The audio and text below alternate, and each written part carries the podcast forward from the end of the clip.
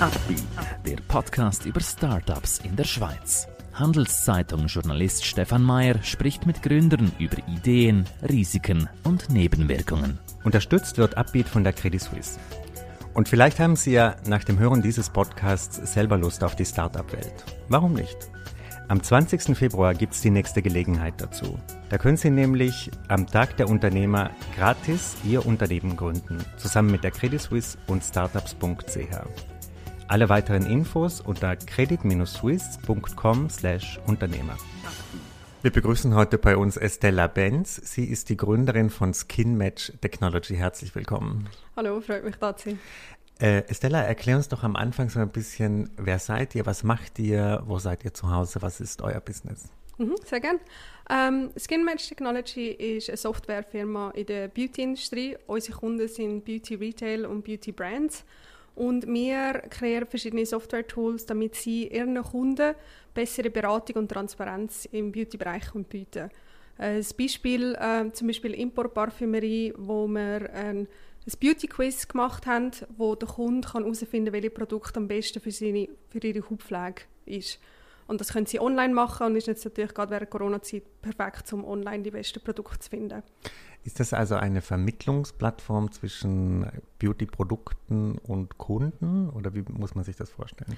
Nein, es ist direkt implementiert beim Kunden auf der Webseite. Das heißt, äh, der User verlässt Import Parfümerie nicht, sondern es ist ein reines Software-Plugin, wenn man so will, ähm, zum online gewisse eben Tools bieten, die auf Beauty-Produktdaten basieren, mhm. ähm, wo wir dann einbinden. Das andere Tool, das wir haben, ist zum Beispiel, dass auf der Produktdetailseite die Inhaltsstoffe erscheinen vom Produkt und dann mit Mouseover erklärt, was jeder Inhaltsstoff macht, damit dem Kunden auch dort mehr Transparenz geboten wird.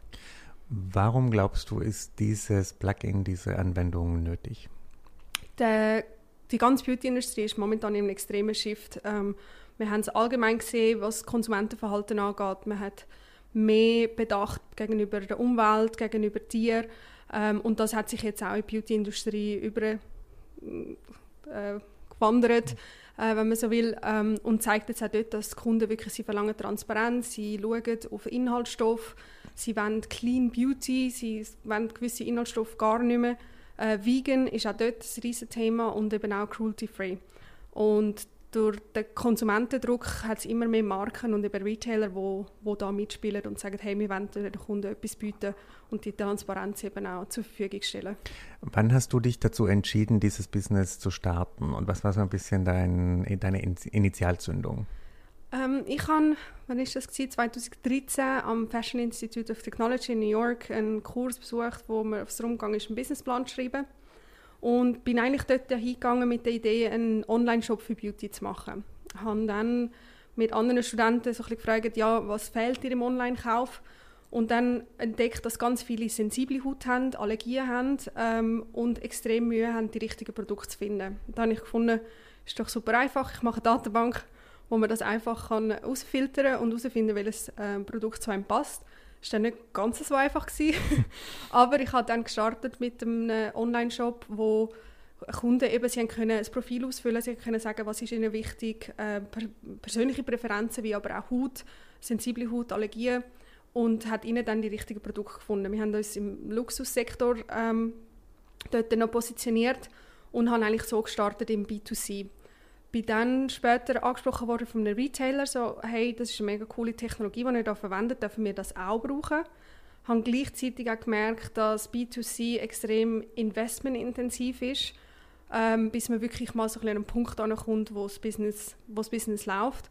Und ähm, habe dann zusammen mit dem Retailer ähm, so ein um die gleiche Zeit entschieden, dass ich im B2B-Bereich will, weil ich gefunden habe, wir haben eine mega coole Technologie offensichtlich ist das Interesse da und so ist dann das B2B-Business entstanden, wo wir 2017 effektiv dann gegründet haben.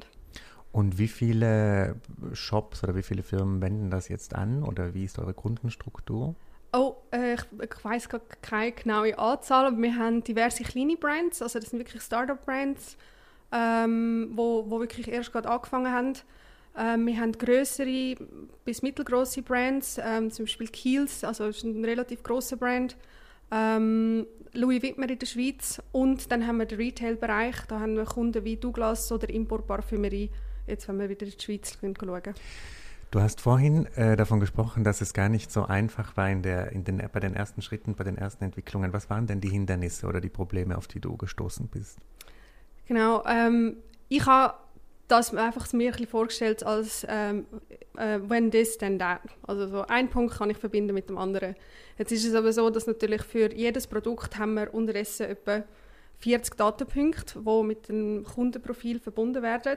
Wobei dann äh, zum Beispiel eine Allergie ja mehr einen Einfluss hat als, sage ich jetzt mal, der reine Hauttyp oder ein, ein spezieller Inhaltsstoff. Das heißt, wir haben eigentlich für jeden von diesen Parametern müssen wirklich schauen, okay, wie ist die Hierarchie, was muss wichtiger gehandelt werden, in welcher Kombination, damit nachher der Vorschlag für den Kunden auch effektiv passt und er nachher zufrieden ist mit dem Produkt.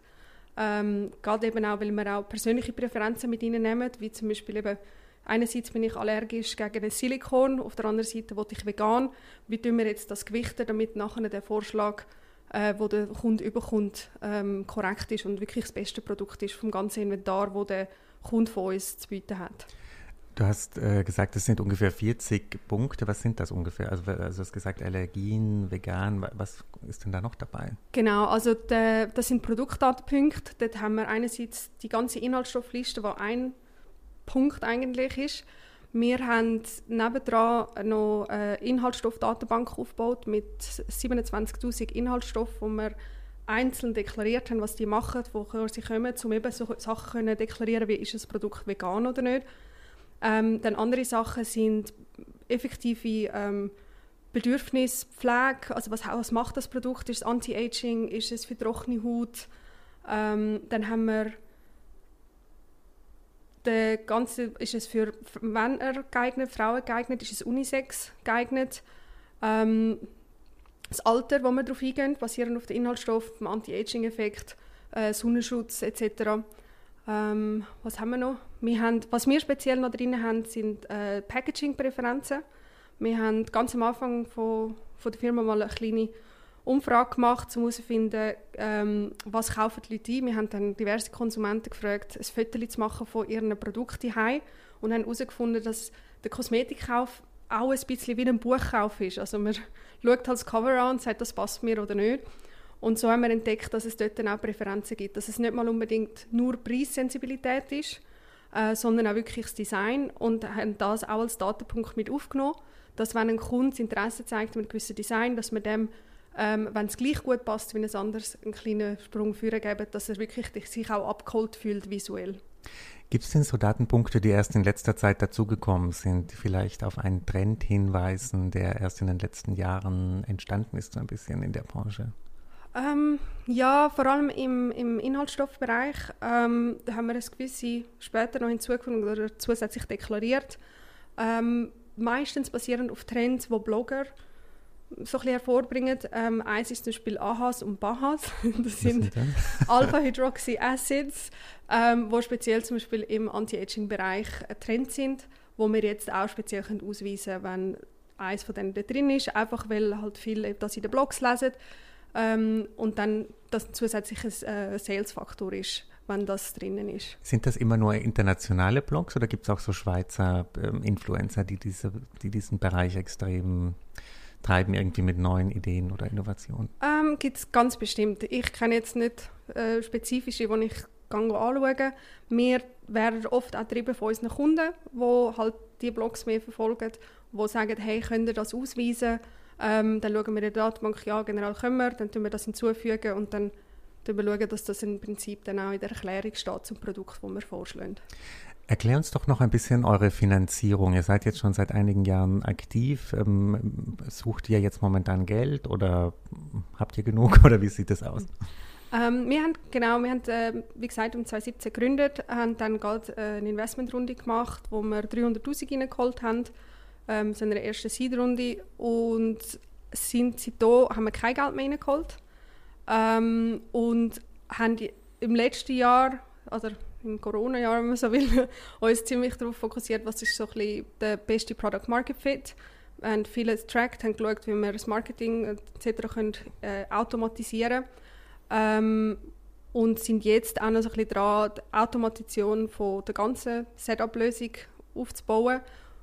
Bis wir an diesen Punkt kommen, ist für uns weiteres Investment noch kein Thema gewesen. Ähm, und ja, bis jetzt, wir machen einen kleinen Gewinn jeden Monat. Ähm, der haltet uns auch für den Moment über Wasser, ähm, aber ist definitiv nicht genug, um wirklich dann das Ganze können vorwärts zu treiben, mhm. was hoffentlich dann bald der Fall wird sein. Erzähl uns doch noch ein bisschen was über deine Karriere. Was, wo warst du vorher? Warst du in einer äh, größeren Firma oder hast, hast du schon Startup-Erfahrung? Wie war denn deine, dein Weg zu diesem Punkt? Startup-Erfahrung habe ich vorher keine gehabt. Ich bin immer so typisch Schweiz, halt so in der Corporate-Geschichte umeinander äh, gereist. Ich habe angefangen ähm, in einer Markenagentur, Studio Schoch in Zürich. Bin dann über in die Finanzdienstleistung ähm, und dann durch das später wirklich so ein bisschen ins Digitale hineingerutscht, unter, also unter anderem Tutti oder Comparis. Ähm, dort wirklich auch gelernt, was es braucht digital für Erfolg haben im E-Commerce, ähm, was mir jetzt natürlich extrem hilft zum Kundenberaten, was unsere Lösungen angeht. Lustigerweise nie im Beauty-Bereich geschafft, mhm. äh, aber immer wollen. Es hat mich irgendwie lustigerweise niemand wollen. ähm, und habe dann wieso gefunden, ab einem gewissen Punkt auch bei der Bank, vor allem, wo ich extrem viel geschafft habe, ähm, dass ich gefunden habe, so jetzt lange jetzt, jetzt wollte ich, dass die vielen Stunden, die ich aufopfere, nicht für jemand anderen aufopfern, sondern ich kann das auch selber. Und hatte es aber schon immer gehabt, das Bedürfnis, dass ich irgendwann mal selber etwas starte. Du hast vorhin gesagt, es wird sich jetzt die nächsten Jahre so ein bisschen entscheiden, ob ihr skalieren könnt, ob, die, ob der mhm. Gewinn jetzt äh, wächst. Ähm, hast du da so einen Zeitplan oder gibst du dir eine Deadline, bis wann dieses Business für dich wirklich ich glaube, die Frage für uns ist nicht ob, sondern die Frage ist mehr so ein bisschen, wann ist der richtige Zeitpunkt. Ähm, wir haben ähm, so die Lernkurve gehabt, die glaube jedes Startup hat. Am ersten Investment hat man immer das Gefühl, man weiß, wo man das Geld muss investieren muss. Wir haben dann gemerkt, wir wissen es nicht. Okay. ähm, und haben zum Teil halt ja, falsche Marketingaktivitäten investiert, ähm, Leute eingestellt, wo, wo noch der falsche Zeitpunkt war. Ähm, und jetzt wollen wir wirklich sicherstellen, dass wir alles richtig aufgeleistet haben, dass wir genau wissen, wo wir einen Return of Investment haben. Ähm, durch das haben wir extrem viel Zeit jetzt investiert in Trackings, schauen, welche Aktivitäten wie funktionieren und eben auch den Austausch mit den Kunden extrem verstärkt, um auch dort können das Ganze so aufbauen, dass wir wissen, hey, das ist fail-proof. Wenn wir jetzt Geld reinlassen, dann, dann wächst mhm. ähm, Generell tun wir auch strategisch so Kunden akquirieren. Also wir haben jetzt ähm, L'Oreal Brands, wo, wo wir so reinholen, also eben Kiehl's, äh, letzte Woche It Cosmetics dazugekommen, ähm, wo wir uns auch dort sagen, hey, wir wollen die L'Oreal Brands eigentlich weltweit abdecken. Also wir haben nicht nur Kunden in der Schweiz, wir haben Kunden in Australien, in Amerika, in, in der UK ähm, und dann auch spezifisch dann auf verschiedene Themenbereiche eingehen. Also im Skincare-Bereich sind wir relativ stark. Jetzt mit It Cosmetics gehen wir neu in so einen Color Cosmetics-Bereich hinein und mit diesen Cases dann wirklich, ähm, sage ich mal, tolle Vorstell also Vorzeigeprojekte haben mit namhaften Marken, wo, wo wir auch wirklich das Proof of Concept haben, um nachher können weitere Kunden akquirieren. Wie würdest du reagieren, wenn so eine Beauty-Firma anklopft und sagt, ich will eure Anwendung exklusiv für mich, zum Beispiel für alle L'Oreal-Produkte? Haben wir schon mal gehabt von einem ähm, relativ großen Retailer in Europa. Ähm, wir sind dann in Verhandlungen hineingegangen, generell offen, ähm, aber es hat dann, sage ich mal, preislich für uns nicht gestimmt. Wir haben gewusst, wir können mehr rausholen ähm, und wir sind noch nicht so weit. Generell aber relativ offen, mhm. was das angeht. Mhm. Sprechen wir noch ein bisschen über dich als Führungsperson. Äh, wie bist du, wie ist dein Führungsstil? Wie würden dich deine äh, Leute, mit denen du arbeitest, beschreiben? Hm, ich glaube, eine meiner grössten Stärken ist meine Organisation und Struktur. Ähm, ich biete die, gebe aber dann auch extrem viel Freiheit, damit sie können Experten sein in dem Bereich, wo sie Experten sind. Ähm, auch mein Co-Founder und ich haben so eine klare Aufgabenteilung, dass wenn etwas Neues reinkommt, wir wissen sofort, wer was macht. Ähm, und ich glaube, das macht mich ein bisschen aus, dass ich zwar ganz klare Strukturen gibt, um einen guten Job zu machen, aber dann auch Freiheit lassen, um selber Entscheidungen zu treffen Was waren denn so Fehler in den ersten Monaten, Jahren, die du heute auf keinen Fall mehr begehen würdest? Du hast vorhin erzählt, dass ihr das Geld vielleicht an der einen oder anderen Stelle falsch investiert habt. Was waren denn so beim Führungsthema äh, Schwächen oder Sachen, die du nicht mehr machen würdest? Ich glaube, vor allem als, äh, ja, wie soll ich sagen, als CEO, ähm, ein Fehler, der gerade uns eigentlich letztes Jahr passiert ist, ist, wir haben einen extrem grossen Auftrag auf dem Tisch gehabt, wo aber nicht, zwar äh, wirklich so eine, äh, unter anderem eine Custom-Lösung war für einen grossen Kunden, wo wir zwar hätten können machen, wir hätten, wir haben das Wissen gehabt, wir haben, wir haben also wir wären eigentlich ein guter Partner dafür gewesen, aber es ist eben Custom Code und was wir machen, ist, sind SaaS-Lösungen und durch das, dass es ein großer Auftrag war und relativ attraktiv finanziell, ähm, habe ich viel zu viel Zeit darin investiert, mit dem ganzen Team dem Kunden das irgendwie schmackhaft zu machen. Wir haben auch extrem lange Vertragsverhandlungen gemacht und alles. Ähm, Im letzten Moment ist der dann hat, hat das nicht geklappt, weil wir uns vertraglich nicht gefunden haben. Und dort habe ich wirklich gelernt, ich muss, auch ich muss mich selber immer wieder auf die Zielgerade bringen und sagen, hey, wir sind einfach nicht eine Agentur, wir sind SaaS und das ist alles nur, weil sie Kontakt haben mit uns, heißt nicht, dass wir jetzt Custom-Lösungen machen. Das heißt, wir haben dann auch wirklich so uns auch als Co-Founders nochmal zusammengesetzt und gesagt, okay, welche sind Kunden, die wir nehmen, was sind Kunden, die wir nicht nehmen. Und dort sehr klar äh, wurde, auch egal wie attraktiv der Betrag tönt, dass wir einfach ganz klar sagen, hey nein, wir bleiben auf unserer Strategie und die ist richtig. Hast du vielleicht äh, Tipps für andere Gründer oder Gründerinnen, die auch so ein, eine Struktur machen wollen? Das sind Kunden, die wir wollen, das sind Kunden, die wir nicht wollen. Was sind denn so Faktoren, die da für euch wichtig waren? Ähm, wir haben ein Raster aufgestellt, also klassische Excel-Liste, ähm, und haben gesagt, ähm, und haben die, die Kunden, die wir hatten, beschrieben ähm, in verschiedenen Segmenten. Das eine ist, ähm, was Willingness to Pay, ähm, der ganze Onboarding-Prozess, ähm, Vertragsprozess, dann äh, in Länge und auch was, was braucht es dazu? Braucht es nochmal Review von einem Anwalt oder sind es Standardverträge?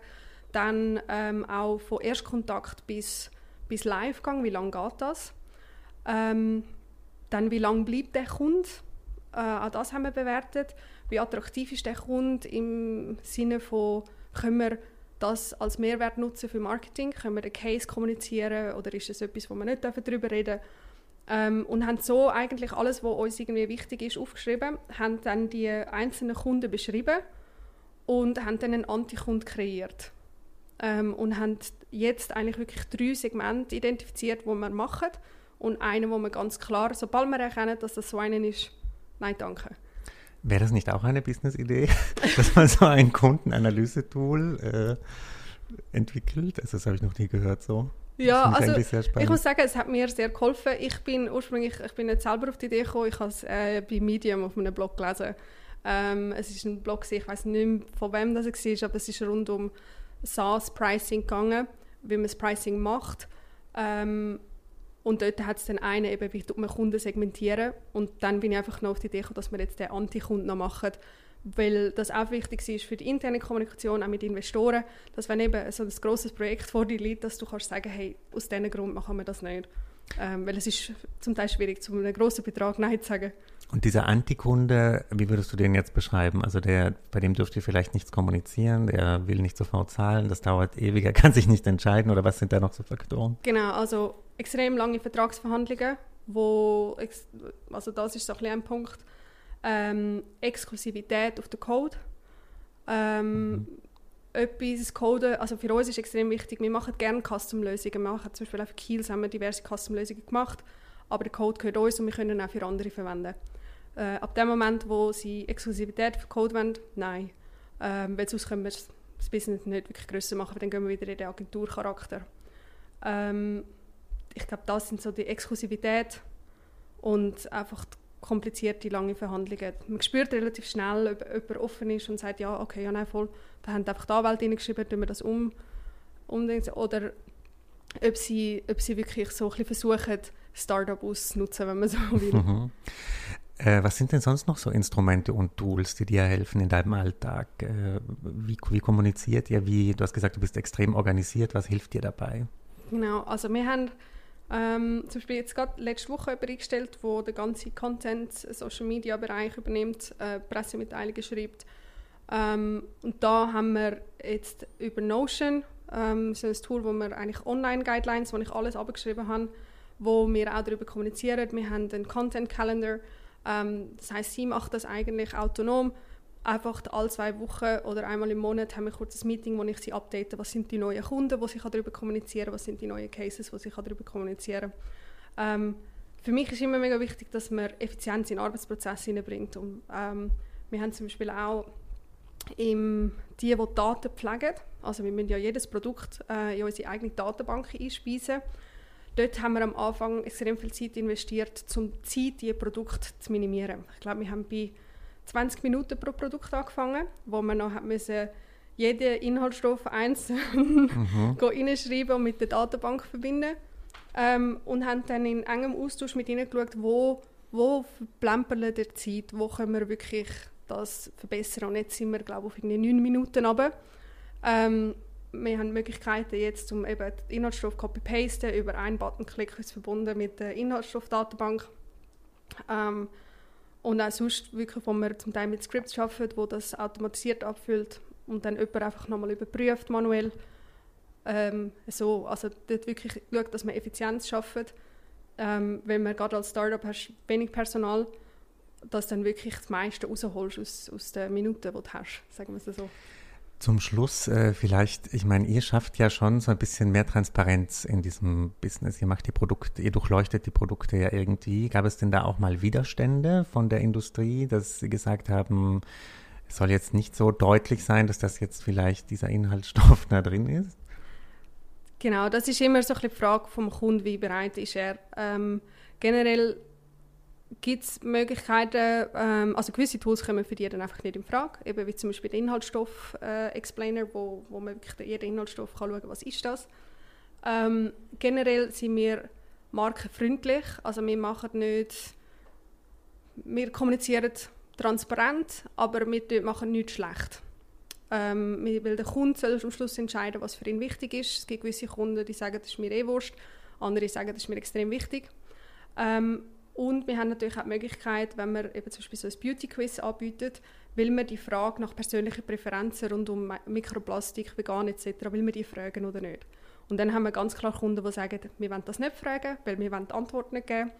Und andere sagen, hey, das ist mega cool, weil wir wollen, dass unsere Kunden die Möglichkeit haben, da nach dem zu filtern. Mhm. Das heißt, sie können das eigentlich customizen, ob sie das drin haben oder nicht. Ähm, aber wenn sie es drin haben, tun wir nicht verstecken. Mhm. Also dort sind wir relativ klar und, und strikt.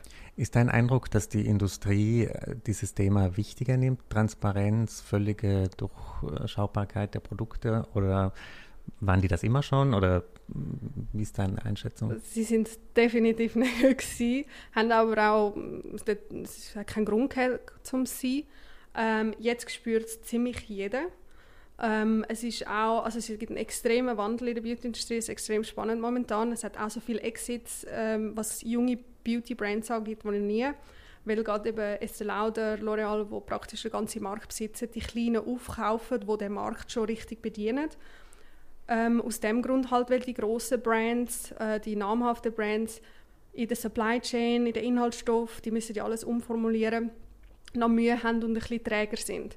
Aber auch die sind extrem stark. Zum Beispiel L'Oreal hat ähm, ein ganzes Team aufgesetzt, wo informiert über einen eigenen Blog, was, äh, mit was für Inhaltsstoff L'Oreal zusammenarbeitet und all die fragwürdigen Inhaltsstoffe, wo sie die beziehen. Also es ist definitiv da, dass es langsam jeder sieht ähm, in der Industrie und auch extrem viel Geld drin investiert, um dort wirklich äh, vorwärts zu kommen. Allerletzte Frage. Äh, ihr könnt diese Sachen transparent machen, ja auch bei anderen Produkten. Ähm, könntet ihr euch vorstellen, auch, was weiß ich, Getränke so zu durchleuchten und das anzubieten in Online-Shops? Ähm, ich glaube, das, das Weiteste, wo man würde gehen, ist ähm, Supplements. Ah, mhm. ähm, auch dort dann wieder nur bezogen auf Beauty. Ähm, weil ich glaube, ein Grund, warum Kunden mit uns zusammenarbeiten, ist, weil wir halt die Industrie wirklich komplett verstehen. Und wir haben Haircare, wir haben Skincare, wir haben Bodycare ähm, und wir haben Fragrance. Und das sind unter, also in sich selber schon einmal wirklich einzelne Märkte mit ihren einzelnen Komplexitäten, wo zum diesen Markt richtig können beliefern ich glaube, es ist besser für uns, ähm, zumindest jetzt, dass wir wirklich nischig sind dort und den besten Job machen und wirklich ein tolles Produkt liefern für die Kunden, als versuchen, möglichst breit zu gehen. Herzlichen Dank, dass du heute uns äh, diese Insights gegeben hast und ich wünsche euch noch ganz viel Erfolg. Danke mal dir, dass du mich da eingeladen hast. Danke. Ein Podcast der Handelszeitung.